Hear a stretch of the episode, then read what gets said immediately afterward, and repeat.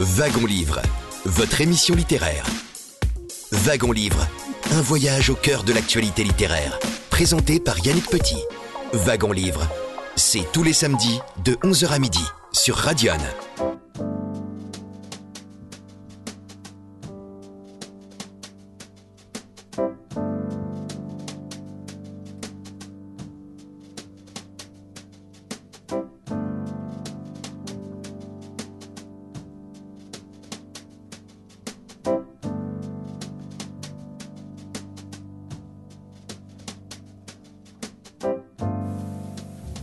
11 heures passées de quelques minutes sur euh, Radio. Un très grand bonjour à toutes et à tous. Merci d'avoir euh, retenu ce nouveau rendez-vous de Wagon Livre. Un wagon livre aujourd'hui au cours duquel nous allons rendre hommage à la romancière, nouvelliste, euh, blogueuse, dramaturge et poète Lucette Desvignes.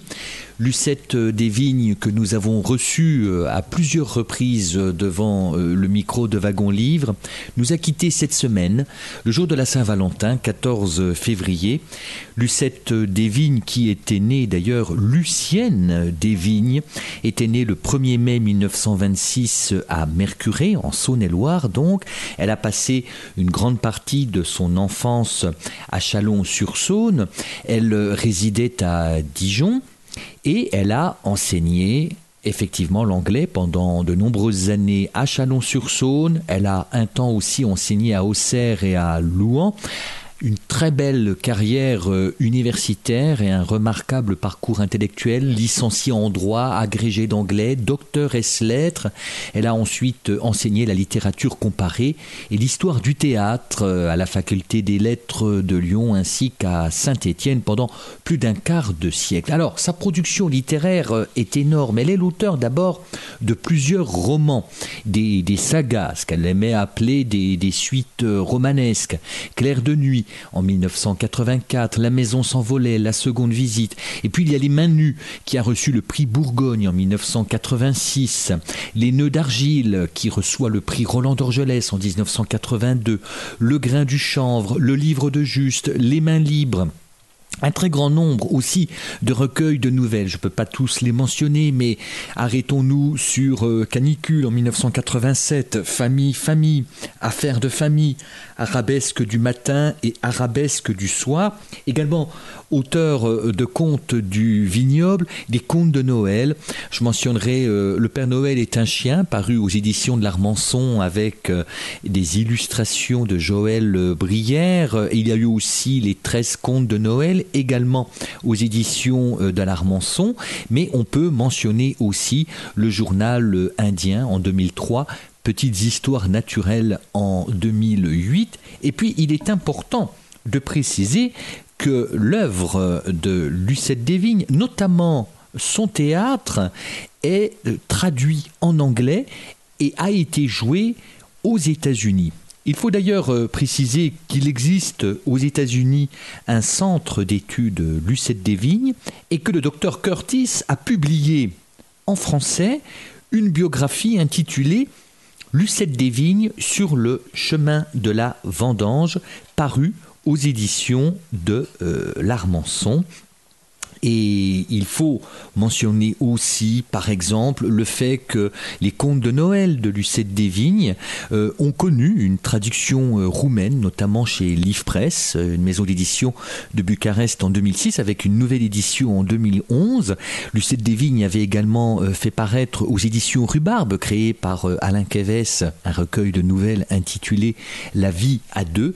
Et puis, on rappellera aussi, par exemple, aux éditions de Bourgogne, recueil de nouvelles de Lucette Desvignes, nouvelles à chuchoter au crépuscule. Et je vous propose d'entendre sa voix, une Lucette Desvignes, qui rappelle en fait que ses écrits, pour certains, ont été traduits en anglais et que son œuvre est également connue outre-Atlantique aux États-Unis. Lucette Desvignes en 2012. Mon théâtre est traduit aux États-Unis, et publié aux États-Unis et joué aux États-Unis. Tout au moins, il l'a été.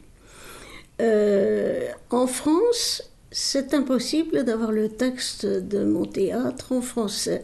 Il n'a jamais été publié. Et en particulier, euh, les tentatives qui ont été faites euh, pour la publication de mon théâtre aux États-Unis se sont traduites par du bilinguisme, c'est-à-dire une édition bilingue. Je pense à Encore toi, Electre, qui est ma dernière pièce.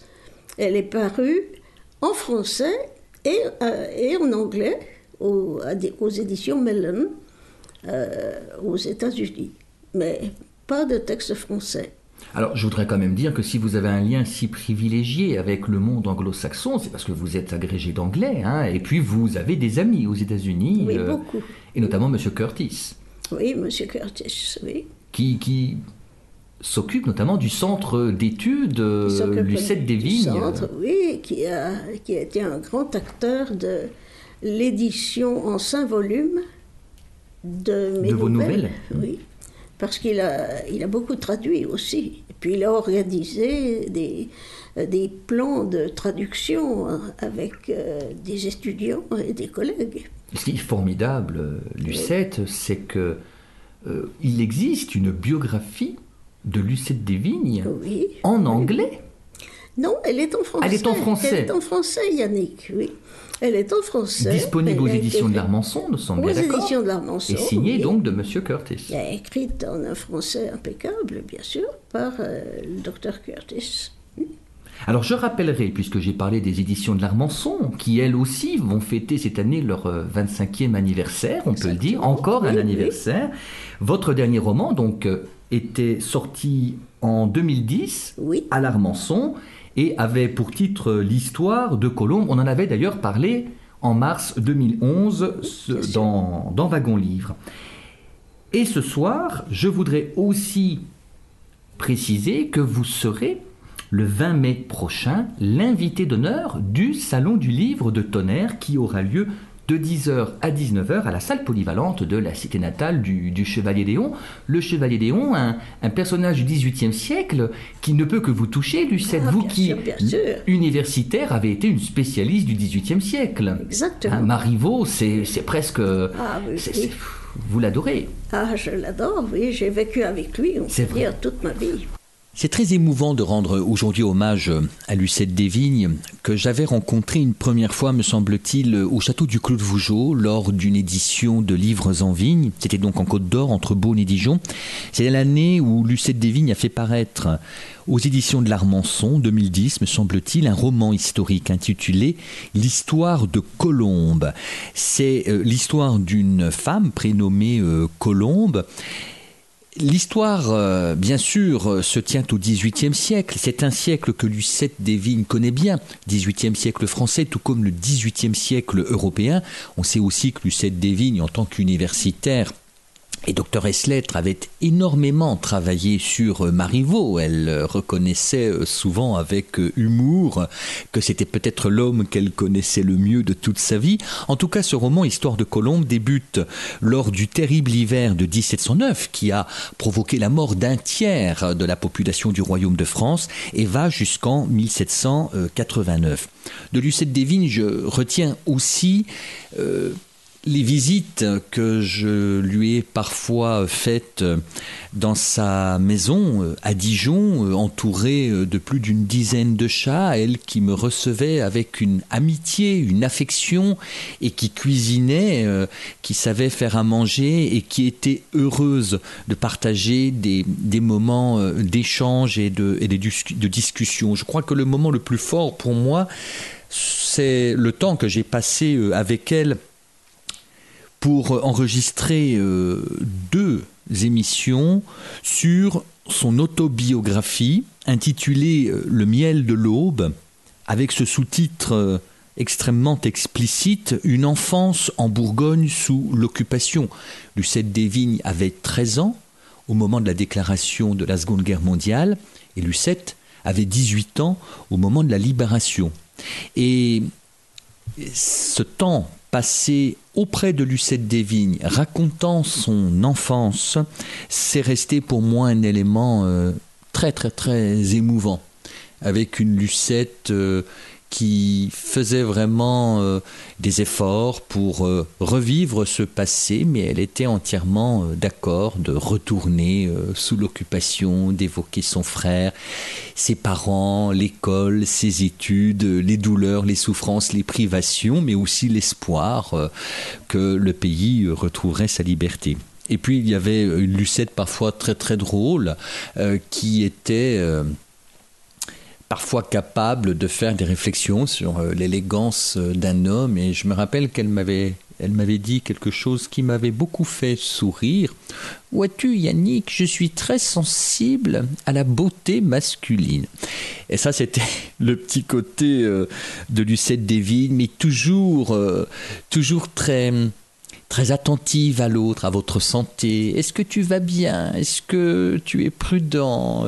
Euh, Tu as bonne mine ou tu as l'air fatigué? C'est le souvenir en fait d'une, pour moi, d'une sorte de, grand-mère euh, d'adoption euh, qui était extrêmement brillante, qui écoutait et qui, je crois, ne, jugeait pas trop les autres et les acceptait comme ils étaient. Alors je vous propose d'entendre euh, cette fois-ci euh, un autre extrait d'un wagon-livre euh, avec Lucette Desvignes. Je lui faisais remarquer à propos d'une nouvelle parue aux éditions de Bourgogne, dans un recueil intitulé Nouvelles à chuchoter au crépuscule, je lui faisais remarquer qu'une des nouvelles par exemple, mettait en valeur une auberge où régnait euh, un très grand nombre d'effluves, d'odeurs. Et je lui avais dit, mais comment faites-vous pour avoir un talent aussi euh, intense, aussi fort, aussi subtil pour rendre compte, par exemple, d'une telle, atmosphère dans une auberge? Réponse de Lucette Desvignes dans un document enregistré pour Radion en 2012. Eh bien, je crois quand même que ce sont des quelques assez rares souvenirs qui m'ont beaucoup marqué dans mon enfance. Lorsque par hasard on s'arrêtait dans une auberge, n'est-ce pas? C'était les auberges de campagne. C'était un, un, cadre tout à fait inhabituel pour moi. Est-ce que c'est pour ça que ça, ça m'avait de manière aussi indélébile En tout cas, je sais que Jacques Lacarrière euh, me disait toujours, vous, vous avez une manière d'évoquer les cafés de campagne et les auberges qui n'appartient qu'à vous. Et c'est assez drôle qu'il ait repêché ça dans mon œuvre, il avait vu ça dès le début. Euh, il avait d'ailleurs fait euh, un commentaire superbe sur les nœuds d'argile, et il trouvait justement que j'avais su recréer ces ambiances de, de petits cafés de campagne. De salles d'auberge, effectivement, dans, dans euh, cette nouvelle.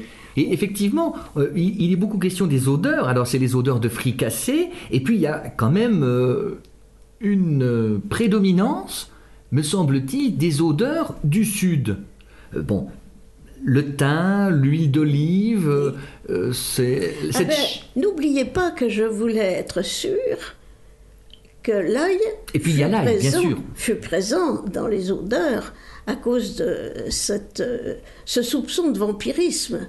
Il fallait donc de l'œil. Donc, une marinade comme ça, une marinade, et puis on était la veille, la veille du, de la Toussaint. De la Toussaint, donc, effectivement.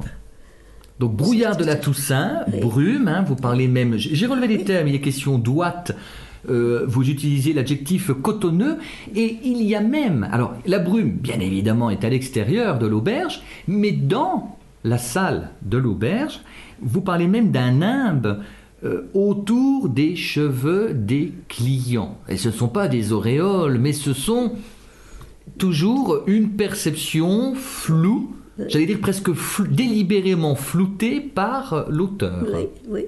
D'autant qu'ils sont dans la fumée ils sont dans la fumée. Et, euh, cette espèce de brouillard qui règne, ce, brouillard de Toussaint qui règne à l'extérieur, se retrouve sous la forme de cette, cette fumée. Mais euh, dans le brouillard de l'extérieur, il y aura cette possibilité de l'invasion par euh, le fantastique. Mm-hmm. Oui, parce que Brouillard et Mystère forment une très belle paire, en fait, un très beau exactement.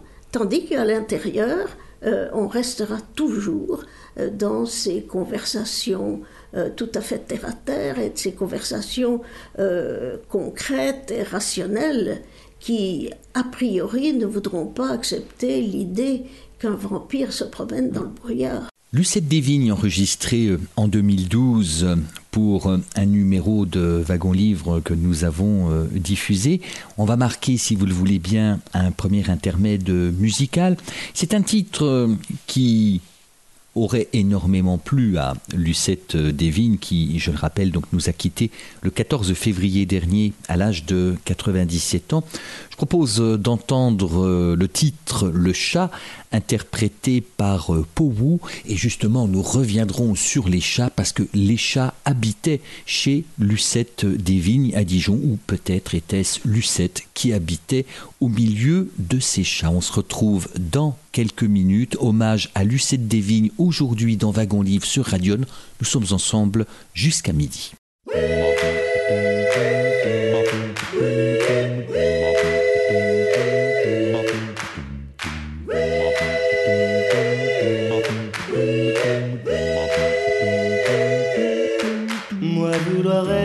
Me frotter contre tes bas. Je me ferai angora pour me blottir dans tes bras. Je te jure, je boirai plus que du lait, je n'aime plus la vodka. Moi vouloir être chat, tous les soirs quand je te vois. Moi vouloir être chat, retrouver sur les gouttières mes copines de litière, mais toujours rester à toi. Prendre des minchafouines, me lécher les babines quand viennent tes copines. Moi vouloir être chat, ne risquer de tes doigts que le caresse sur moi.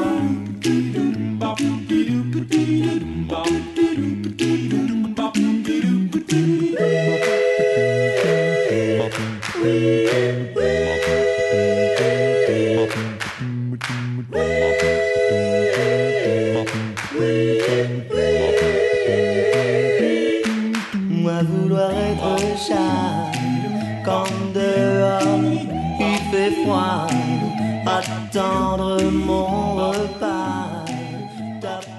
Wagon Livre, votre émission littéraire. Hommage aujourd'hui à Lucette Desvignes, romancière, euh, poétesse, dramaturge, blogueuse qui nous a quittés le 14 février dernier à l'âge de 97 ans. À l'instant, Powou interprétait le chat et les chats sont souvent très nombreux dans les contes et dans les nouvelles de Lucette Desvignes. Au cours d'un échange enregistré en 2012, j'avais demandé à Lucette Desvignes si les chats l'inspiraient. Lucette Desvignes. Eh bien, écoutez, je ne sais pas s'ils m'inspirent. En tout cas, je sais qu'ils vivent avec moi euh, euh, d'une manière très très proche.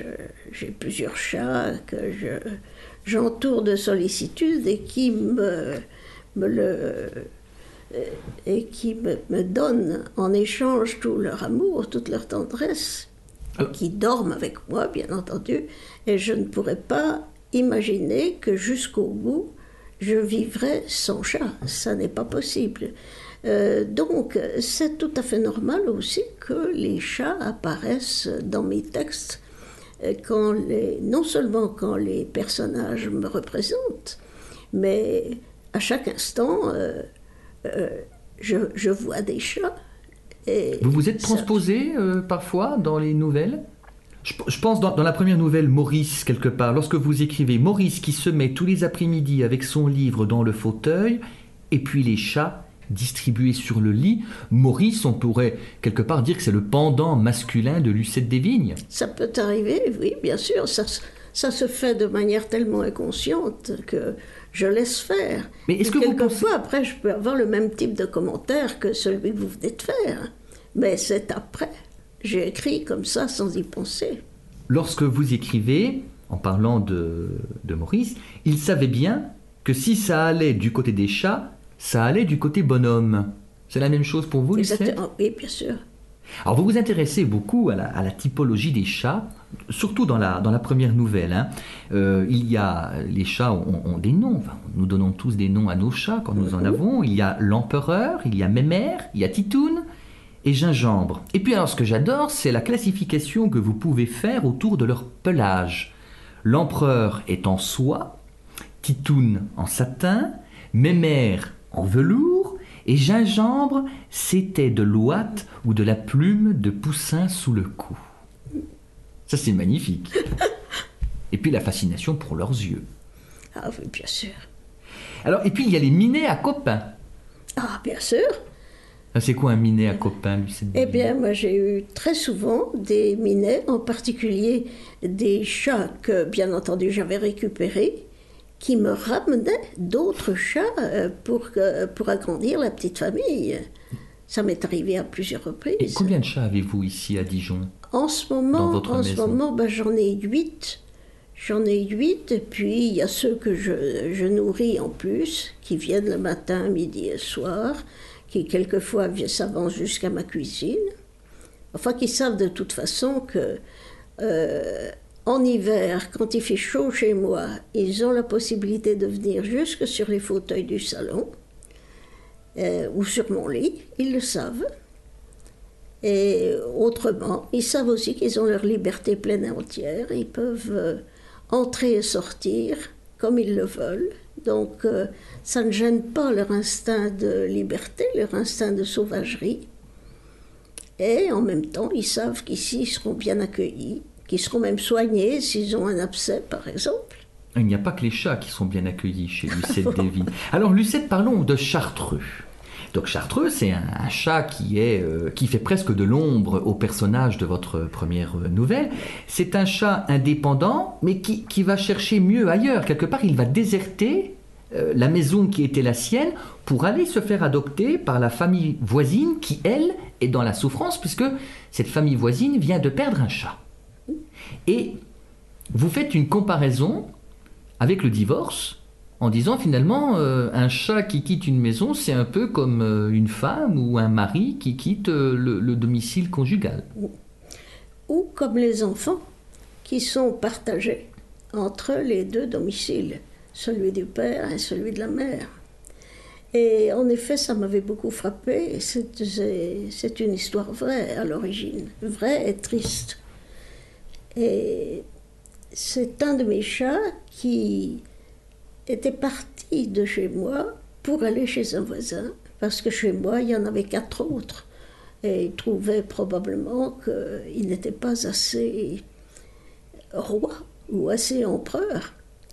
Et il était allé dans une maison où il y avait une, une petite fille qui lui mettait des rubans autour du cou, qui s'en occupait sans arrêt, qui le faisait coucher dans une boîte à chaussures. Bref, il aimait beaucoup ce- cette, vue, cette vie.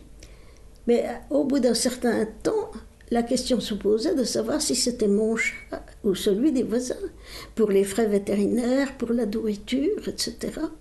Alors il continuait à revenir chez moi pour la nourriture parce que les voisins ne le nourrissaient pas. Il revenait pour la nourriture et euh, petit à petit, il s'était senti un peu indésirable. Il ne venait plus jusqu'à la cuisine, jusqu'à son échelle, jusqu'à son écuelle. Il restait dans l'escalier et il attendait que je lui donne à manger. Euh, et il était très malheureux. C'est- C'était vraiment le, le gosse de divorcé entre le père d'un côté et la mère de l'autre. Et je me suis rendu compte que ce chat, euh, dans les dernières années de sa vie, avait beaucoup souffert parce qu'il était partagé entre les deux maisons. La nouvelle, dans la première nouvelle aussi, c'est l'occasion pour vous de revenir sur un thème qui vous est cher et qui vous, qui vous scandalise, c'est-à-dire le fait que des chats errants puissent être attrapé Ah, par euh, des laboratoires Oui, oui. se livrant à des expériences sur, sur les chats. Alors vous avez écrit dans la première nouvelle, il faut le dire, ça surprend un peu, mais la première nouvelle, il y a des pages terribles sur... ben, vous racontez des, des expériences menées. Moi, j'ai milité toute ma vie contre euh, la, la vivisection, contre euh, les expériences sur les animaux. J'ai milité, mais de manière même assez violente parfois.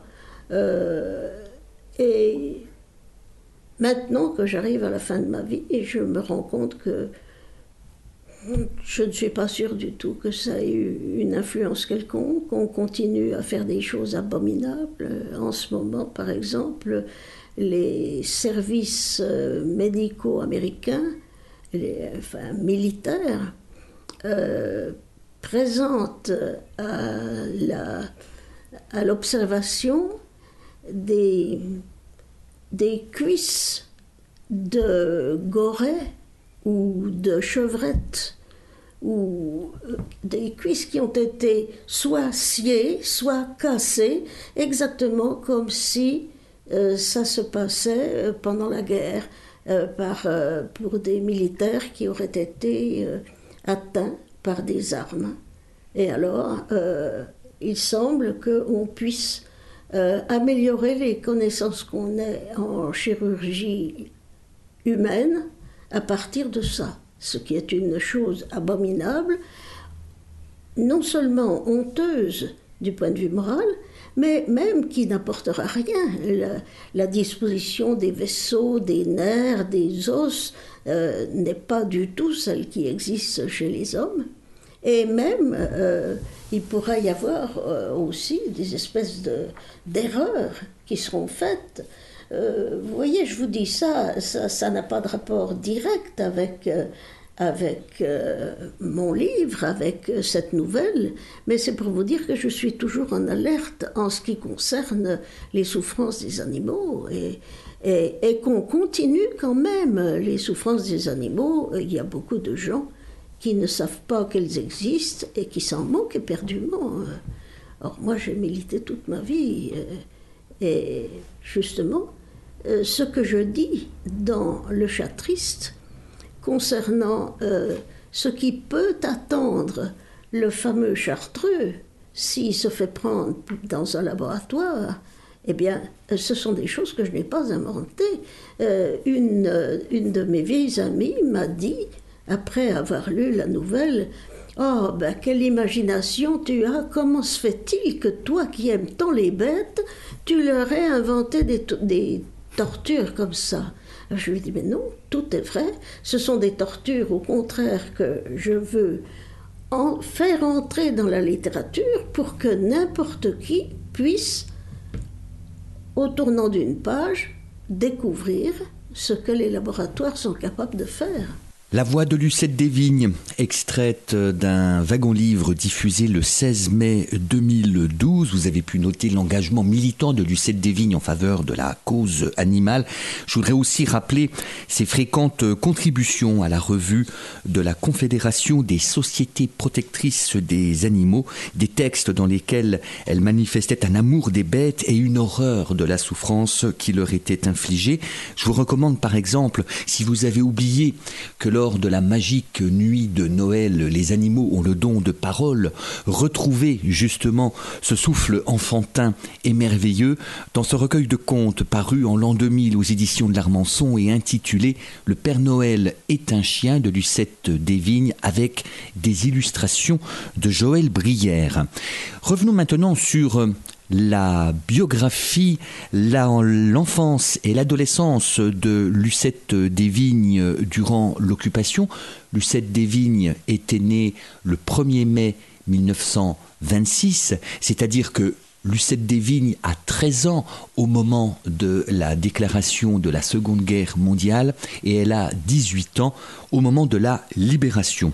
Et je voudrais effectivement maintenant, puisque vous allez entendre des extraits de wagons-livres diffusés courant euh, mai et juin 2013 autour de son autobiographie intitulée Le miel de l'aube avec ce sous-titre explicite Une enfance en Bourgogne sous l'occupation. Le miel de l'aube occupe une place privilégiée dans l'œuvre littéraire de Lucette Desvignes. C'est un texte très personnel qui raconte les années d'apprentissage, mais également l'esprit précoce d'une adolescence qu'elle a passée entre les murs d'une école dont son père était directeur et sa mère enseignante jusqu'à la libération en 1945. Alors on retrouve dans cette autobiographie son style immanquablement présent, un ton aussi, émotion, attendrissement et un humour qui souvent débordent de tendresse. Ce sont des souvenirs en noir et blanc, ce sont ceux de l'enfance et de l'adolescence sous l'occupation dans une ville de province sur la ligne de démarcation en Saône-et-Loire, précisément à Chalon-sur-Saône. Et elle rappelait notamment combien son adolescence lui avait été volée. Lucette Desvignes. Oui, mon adolescence m'a été volée. Euh, c'est un ami allemand, un ami que j'aime beaucoup, qui m'a dit ça il y a quelques années, après avoir lu justement Le miel de l'aube. Il m'a dit, mais je comprends maintenant que nous t'avons volé ton adolescence. Et nous, c'était la guerre, c'était nous, les Allemands. Nous t'avons volé ton adolescence. En effet, j'avais 13 ans quand la guerre a été déclarée et 18 ans la libération. Ça fait donc 5 ans. 5 ans entièrement passés dans la guerre et 4 ans passés en occupation. En plus de ça, dans une ville non seulement occupée, mais une ville frontière à la ligne de démarcation, puisqu'il s'agissait de Chalon-sur-Saône, et cerise sur le gâteau, si on peut dire, dans une école qui était occupée par les Allemands. Donc, euh, cette école que j'avais connue comme, euh, on pourrait l'appeler, un, cocon protecteur, c'est-à-dire une bâtisse où il faisait bon vivre, où j'étais élevée entre mon père et ma mère, qui continuaient euh, leur tâche d'enseignant à la maison. Et, ça, avait été une protection euh, très remarquable qui m'a beaucoup marqué d'ailleurs pour toute ma vie. Et puis voilà que brutalement, avec la déclaration de la guerre, cette école avait cessé d'être un cocon et était devenue une prison il faut bien souligner que une grande partie de votre enfance, votre enfance, adolescence, jusqu'à votre mariage, vous, avez vécu dans une école. Voilà. Euh, euh, Avec le vent de l'histoire qui venait comme ça frapper aux fenêtres et qui vous a privé euh, ben, des plaisirs qui étaient normalement ceux d'une adolescente. Vous avez vécu dans, bien sûr, il y a le tragique, la douleur, les frustrations, euh, une vie euh, modeste, les pénuries, la peur. oui, les soucis aussi. Mes parents euh, suivaient l'évolution politique de très très près. Mon père prenait les Anglais et, les commentait en famille, si bien que euh, j'étais très très au courant. Je me rappelle être allée à un cours de mathématiques où je n'arrêtais pas de pleurer. Et le professeur euh, voulait savoir, elle était très gentille, mais elle avait une francisque sur le revers de son tailleur. Et je ne pouvais pas lui dire que je pleurais parce que les Anglais venaient de perdre Benghazi. Pour moi, Benghazi, enfin la Tripolitaine, je suivais, je suivais avec mon père euh, et le, jour où j'ai appris que Benghazi avait été repris par les Allemands, par Rommel, ben, j'étais effondrée. Je pouvais toujours aller au cours de mathématiques. Je ne sais pas du tout ce qu'on en a dit ce jour-là. Je pleurais de, de manière incoercible. Mais je voudrais aussi vous faire remarquer que dans ma classe, à l'école, ça n'était pas la disposition de tout le monde. Il y avait des, des élèves, j'avais des camarades de classe qui s'accommodaient fort bien, que Pétain soit à la tête du gouvernement, qui s'accommodait fort bien du marché noir parce que euh, leurs parents en faisaient. Et moi, euh, j'étais habillée comme, euh, je ne veux pas dire comme une petite mendiante, mais enfin, quand vous avez 14 ou 15 ans et que si vous avez besoin d'une jupe, on vous la fait dans une vieille robe de votre mère, euh, vous cessez quand même de trouver que la vie est bonne. Hein. Et à l'intérieur même de l'école, à l'intérieur de ma classe, il y avait celles avec lesquelles je pouvais m'entendre, celles qui, comme moi, prenaient les Anglais le soir, attendaient la défaite de Pétain, attendaient les, les victoires des Anglais, et puis il y avait toutes les autres et nous formions un petit groupe de résistance, si vous voulez. Nous n'avions pas la possibilité de beaucoup résister, mais en tout cas, je sais que mes autres camarades savaient que moi j'étais pour les Anglais, c'est ce qu'on dit. Oh, toi, tu es pour les Anglais. Et vous allez même jusqu'à vous battre avec une camarade de classe. Exactement. Qui, selon vous, enfin, elle est, elle est favorable à Pétain. à Pétain, ou même au, Doriotti, c'est-à-dire Doriot qui avait appelé les Français à rejoindre la LVF, donc la Légion des volontaires français contre le bolchevisme, donc combattre aux côtés des Allemands, contre les Soviétiques. Et alors, Lucette, vous vous bagarrez avec cette camarade dans la cour de l'école Dans la cour de l'école. Eh bien, dites donc, Lucette. J'avais une petite croix de Lorraine. Eh oui. Euh, qui était au bout d'un fil tricolore que j'avais tricoté, il fallait voir comme. Et euh, j'ai laissé ma croix de Lorraine dans les cheveux, dans les tresses de. De la doriotiste. De la doriotiste, voilà. Vous écrivez Ainsi, le monde extérieur introduisait sa violence dans mon quotidien préservé. La guerre, effectivement, a bouleversé votre adolescence. Et donc, vous avez assisté à la déclaration de la guerre euh, à, la radio en fait, mais sur celle du voisin, parce que vos parents n'avaient pas la TSF à l'époque. Mes parents n'avaient pas la TSF et alors euh, on avait, euh, on sentait que les choses allaient se dégrader et qu'il arriverait quelque chose. Et mon père est revenu à la maison en disant mais on vient de me dire que la guerre est déclarée. Et on n'avait pas de TSF, donc un voisin qui avait entendu ça ou qui avait vu, vu mon père nous a amené son petit poste et vraiment, on, a entendu, on a entendu la, déclaration de, la guerre sur ce, sur ce petit poste. Et je raconte ça en disant que c'était plutôt drôle parce que euh, quand on a entendu le terme de déclaration de la guerre, la guerre est déclarée, Ma mère s'est mise à pleurer, mon père était complètement abattu, consterné, et le, poste faisait beaucoup de bruit, et le voisin disait Oh, il fait de la friture. Et ce terme de friture nous avait tellement amusés, mon frère et moi, qu'on s'était mis à rire. Bon, les gifles sont partis parce que vraiment, c'était pas le moment de rire.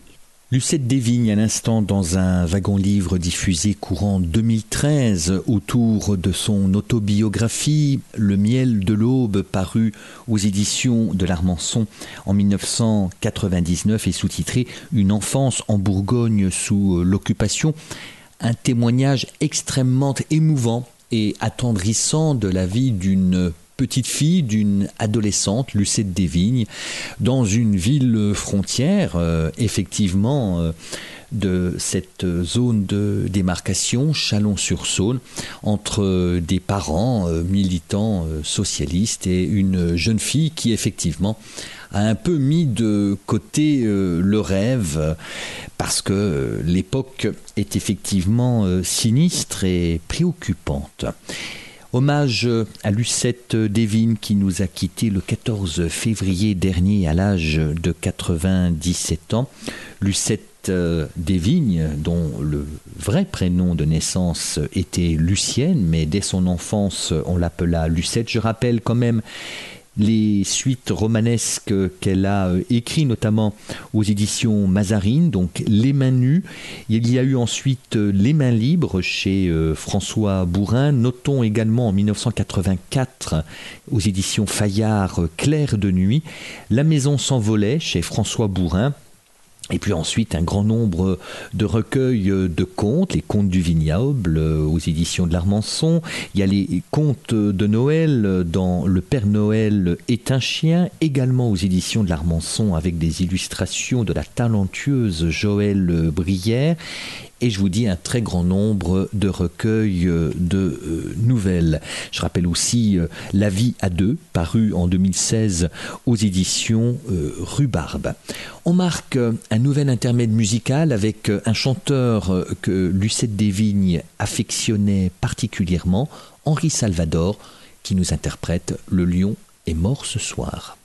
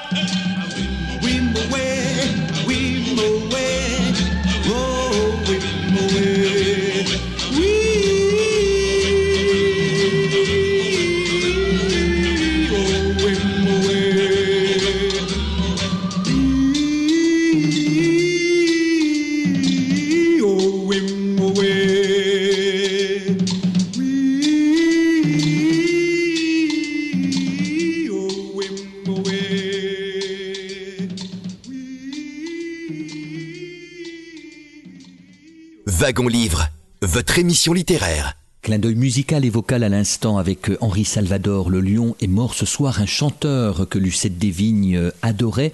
Lucette Desvignes qui nous a quittés le 14 février dernier à l'âge de 97 ans. Nous allons l'entendre dans un, extrait d'un wagon-livre euh, enregistré en 2013.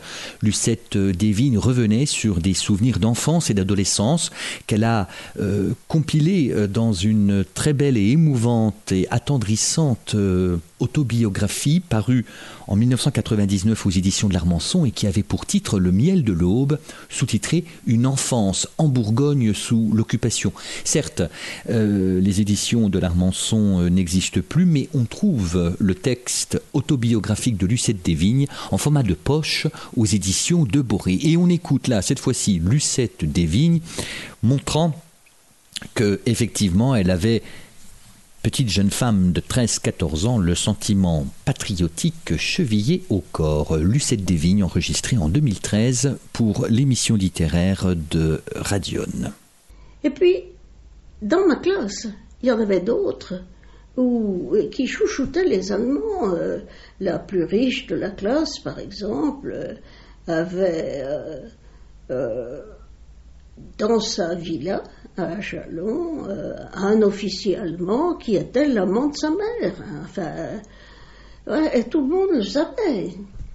Et justement, quand euh, on disait, pour euh, s'entretenir d'espoir, Ah, j'ai entendu dire par des ouvriers, Ah, les petites culottes de la mer, on verra la libération. Eh bien, la libération, on n'a rien vu du tout. Et la mère a conservé ses petites culottes. Et moi, je trouvais que c'était tout à fait immoral. La mère aurait dû être euh, tendu, comme on l'a fait pour les pauvres, pour les pauvres filles. Les pauvres filles qu'on a tendues, vous savez, il n'y en avait pas beaucoup qui étaient vraiment responsables. Elles faisaient ça avec les Allemands, comme elles auraient fait ça avec n'importe quel euh, corps d'armée. Vous écrivez dans Le miel de l'aube J'avais décidé de faire de l'allemand pour être espionne. Ah oui, oui, mais ça, c'est justement pour vous dire que les, Allemands, je, voulais qu'ils retournent chez eux, je voulais plus les voir, je voulais qu'ils soient battus. Et quand, avec mon père, on entendait par exemple les, bruits d'avions, vous savez, qu'on disait Ah, c'est pour Turin, c'est pour Milan Ah non, non, non, ça, c'est pour Munich. Eh bien, je me réjouissais que ce soit pour Munich. Et autrement, il y a un officier qui a essayé de vous apprendre à tirer au fusil. Ah, mais ça c'est un peu spécial. C'est dans la maison de campagne. Quand mon père allait euh, justement à cette maison de campagne, il avait vu que les cerises étaient en train de mûrir. On avait un magnifique cerisier. Et alors il avait demandé si la semaine d'après, il ne pourrait pas venir avec son fils et sa fille. Autorisation accordée. Donc nous sommes venus, euh, mon frère et moi, pour euh, cueillir nos cerises. D'ailleurs, on n'a pas eu à les cueillir, elles avaient déjà été cueillies, on nous en a donné un grand panier comme ça, oui, très grand seigneur. Et puis, pour nous montrer qu'ils étaient en bonne disposition, ils nous ont fait, ils nous ont appris à tirer. Alors, ils ont installé euh, une, cible, et puis ils nous ont montré comment fonctionnait une carabine. Et alors, euh, moi, j'avais, j'avais peur du bruit. Et puis, ce que j'ai fait, là, c'était épouvantable. Mais, je dois dire une chose, c'est que je, je tire rudement bien. Enfin, je ne sais pas ce que je ferai maintenant parce que je vois plus clair. Mais, euh, les premiers temps qu'on était mariés, mon mari et moi, quand on allait dans les fêtes foraines, il me faisait tirer et c'était toujours moi qui, qui remportais le, petit carton avec mes, mes, trois balles au milieu. Hein. Mais toujours, il faut se méfier de Davy. Il hein. vaudrait mieux se méfier, oui. Je vous propose cette fois-ci un autre extrait du témoignage de Lucette Desvignes, adolescente sous l'occupation à Chalon-sur-Saône. Et je vous lis un extrait du Miel de l'Aube, avant euh, d'introduire euh, l'extrait que vous allez entendre d'ici quelques secondes. En désespoir de cause devant la faillite de ma vocation d'espionne utile dans l'immédiat, je fis preuve au moins d'une aptitude inattendue au secret j'ai su bien à l'avance que le grand café allait sauter, ce rendez-vous de la soldatesque germanique depuis le gratin jusqu'à la troupe de basse extraction, le grand café avec sa vaste façade, tout en vitre dominant la place où jaillissait l'obélisque. Eh bien, Écoutons Lucette Desvignes nous raconter ce souvenir et nous expliquer ce qu'était alors le Grand Café à Chalon-sur-Saône. Lucette Desvignes. Alors écoutez, le Grand Café, c'était le, plus, bel établissement brasserie euh, avec orchestre hein, euh, sur la place de l'obélisque, en face de l'obélisque. Euh, les Allemands, naturellement, avaient décidé d'en faire leur, euh, peut-être pas leur quartier général, mais c'était là qu'ils se, euh, qui se réunissaient. Et d'ailleurs, les Français n'avaient plus le droit d'y aller. C'était un, café qui était devenu allemand. Les chanteurs étaient allemands, les musiciens étaient allemands. et un jour, moi, j'ai, j'ai appris que on allait faire sauter le grand café, que la résistance allait faire sauter le grand café. Mais comment l'avez-vous su? Eh bien, j'avais une de ses compagnes de classe qui, justement, était avec des atomes crochus et qui correspondait à un petit groupe de gens qui prenaient les Anglais, de gens qui n'attendaient qu'une chose, c'est que les, que les Allemands soient vaincus et s'en aillent. Alors cette euh, compagne-là m'a dit, euh, ce soir, le, le grand café va sauter. Le grand café va sauter. Au début, j'étais un peu euh, incrédule, mais elle m'a dit, je le sais. Bon, très bien. Et alors, j'aurais pu en parler autour de moi. J'aurais pu en parler. À, qui? Ben, Quelle est la personne à qui vous auriez le plus confiance? Vos parents? Votre père? Mon père? Oui. Ah, mon père, oui, j'aurais pu lui dire, mais d'abord, il m'aurait pas cru. il le savait peut-être à son tour. Sait-on jamais? Peut-être le savait-il aussi On sait jamais, mais en tout cas, euh, à 8 heures, on a entendu une explosion qui a ébranlé toute la ville. Et alors j'ai dit euh, calmement, tiens, c'est le grand café qui saute. Et mon père m'a dit, mais qu'est-ce que tu racontes là? Je dis oui. Je savais que le grand café allait sauter. Le café, le grand café vient de sauter. il m'a dit, mais qui est-ce qui t'a dit ça? Ben, J'ai dit, c'est une de mes compagnes. Et comment le sait-elle Je ne sais pas, mais parce que son père est dans la résistance. Mais dit, mais est-ce que tu te rends compte qu'elle t'a dit ça, mais elle condamnait son père à la fusillade? C'est vrai, si j'en avais parlé autour de moi, vous savez, c'est très vite fait qu'une euh, qu'une rumeur se répande. Mais non, je n'ai rien dit. Et je, sais toujours que je suis fière de ne rien avoir dit. Je n'ai parlé de rien à personne. Presque à l'extrême fin de son autobiographie Le miel de l'aube, Lucette Desvignes écrit Je ne voudrais pas recommencer ma vie, mais si cela devait se faire, j'aimerais retrouver pour mes vingt premières années cette existence pauvre et studieuse qui me fut privilège. J'avais alors demandé à Lucette Desvignes de commenter cette phrase qui était presque la conclusion du miel de l'aube. Eh bien, un petit commentaire un peu ému, c'est vrai. Euh, ces années-là ont été, les années d'enfance ont été heureuses et fructueuses. Et puis les années d'adolescence ont été fructueuses aussi parce qu'elles m'ont formé euh, l'esprit, elles m'ont formé euh, le caractère, mais elles ont été tristes aussi. Et tout cet ensemble, je crois quand même qu'il était capable de, de préparer à une, vie utile. Vous voyez, je crois que j'ai eu une vie utile. J'espère avoir eu une vie utile j'en ai souvent des, des confirmations quand je retrouve euh, des anciens élèves, des anciens étudiants, euh, quand ils évoquent ce que je leur ai appris ou ce que je leur ai apporté, je me rends compte que ça correspond à une vie utile et j'en suis très contente.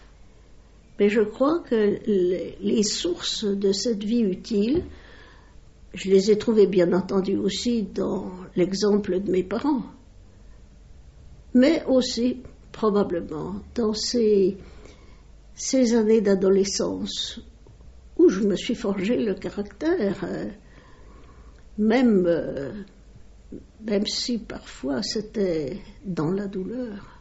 Un extrait d'un wagon-livre diffusé le 5 juin 2013, un wagon-livre sur l'antenne de Radion au cours duquel Lucette Desvignes se penchait sur euh, ses souvenirs d'enfance et d'adolescence, sur les 18 premières années de son existence de 1926 jusqu'à euh, la libération en 1944. Je ne saurais trop vous recommander d'emprunter en bibliothèque ou de vous procurer euh, d'occasion Le miel de l'aube, l'autobiographie de Lucette Desvignes, paru en 1999 aux éditions de l'Armançon. Sachez aussi qu'on peut retrouver le miel de l'aube en collection de poche aux éditions de Boré.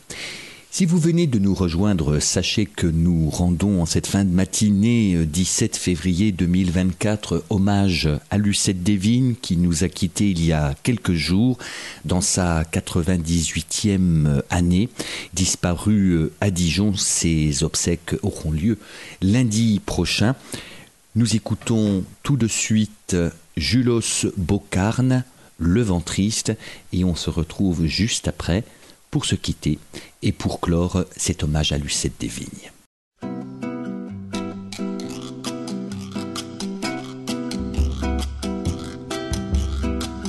Le vent triste souffle dans le parc, comme dans un livre que je lus enfant, où une écolière perdue était à garde. Le vent, il va casser peut-être le tulipier il fait voir le dessous des feuilles blancs, du vernis du Japon qu'il semble essuyer le vent. Le baromètre est descendu subitement, peut-être que ça va être un ouragan.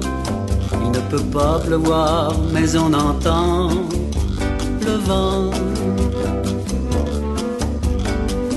Dans les livres de prix, monsieur et madame d'Arvant, reviendrait en pressant le pas chez eux vers un château tout bleu, malgré le mauvais temps.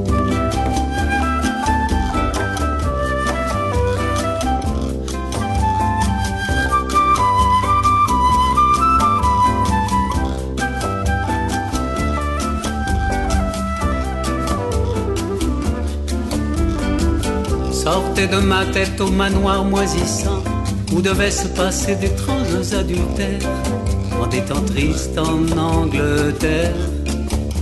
Le vent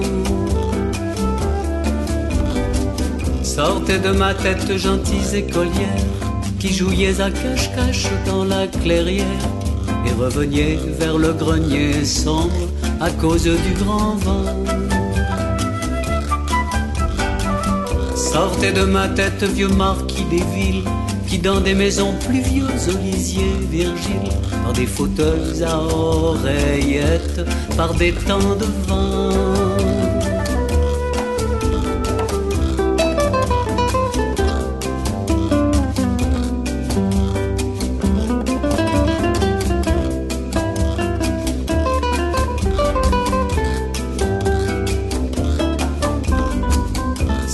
Ma tête ma douce tristesse et va-t'en vers le coton fané. Va-t'en ou va sur un air un peu châteaubriand. Le vent.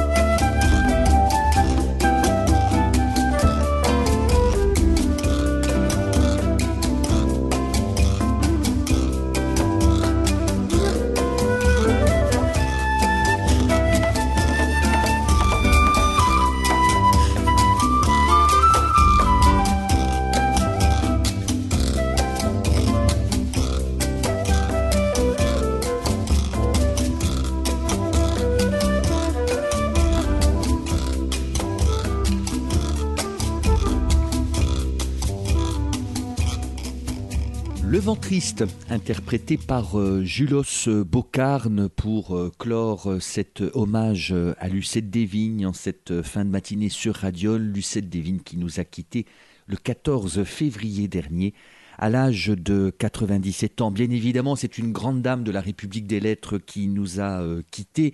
On ne peut que vous encourager à découvrir l'œuvre de cette romancière, de cette nouvelliste, dramaturge, poète, conteuse aussi et blogueuse. La dernière publication de son blog remonte au 24 novembre 2023. Vous pouvez d'ailleurs tout simplement taper à partir d'un moteur de recherche blog de Lucette Desvignes et vous y trouverez les petits billets euh, qu'elle avait euh, l'habitude euh, de publier chaque jour, en tout cas du lundi au vendredi des réflexions sur ce qu'elle avait vu à la télévision, sur des films, sur des romans américains dont elle était euh, friande, sur l'actualité ou sur euh, différents commentaires ou manifestations littéraires auxquelles elle participait. Un blog euh, riche d'un bon millier d'articles à mon avis. Et puis, on peut se replonger dans l'œuvre littéraire de Lucette Desvignes. D'abord, ses suites romanesques, hein, Les Manus, qui a obtenu le prix Bourgogne en 1986. Un des trois romans qui constituent cette saga, intitulé Les Nœuds d'argile, avait obtenu le prix Roland d'Orgelès en 1982. On mentionnera une autre suite romanesque intitulée Les mains libres. Mais on peut découvrir les romans qu'elle avait fait paraître dans les années 90, notamment chez François Bourrin, La maison s'envolait. Et puis alors il y a euh, les recueils euh, de contes, je pense à Affaires de famille, aux éditions de l'Armançon, Les Contes du Vignoble, du Vignoble, pardon, toujours aux éditions de l'Armançon. Aux éditions Rubard, maison d'édition créée par Alain Quévès, euh, Lucette Desvignes avait euh, confié un recueil intitulé La vie à deux.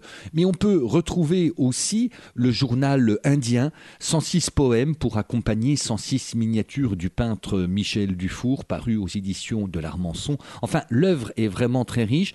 Je souligne aussi euh, l'histoire de Colombe, roman euh, historique dont l'action se situe entre 1709 jusqu'au début de la Révolution française, paru aux éditions de l'Armançon. Je sais que c'est un roman auquel euh, Gérard Gauthier, créateur des éditions de l'Armançon, est particulièrement attaché.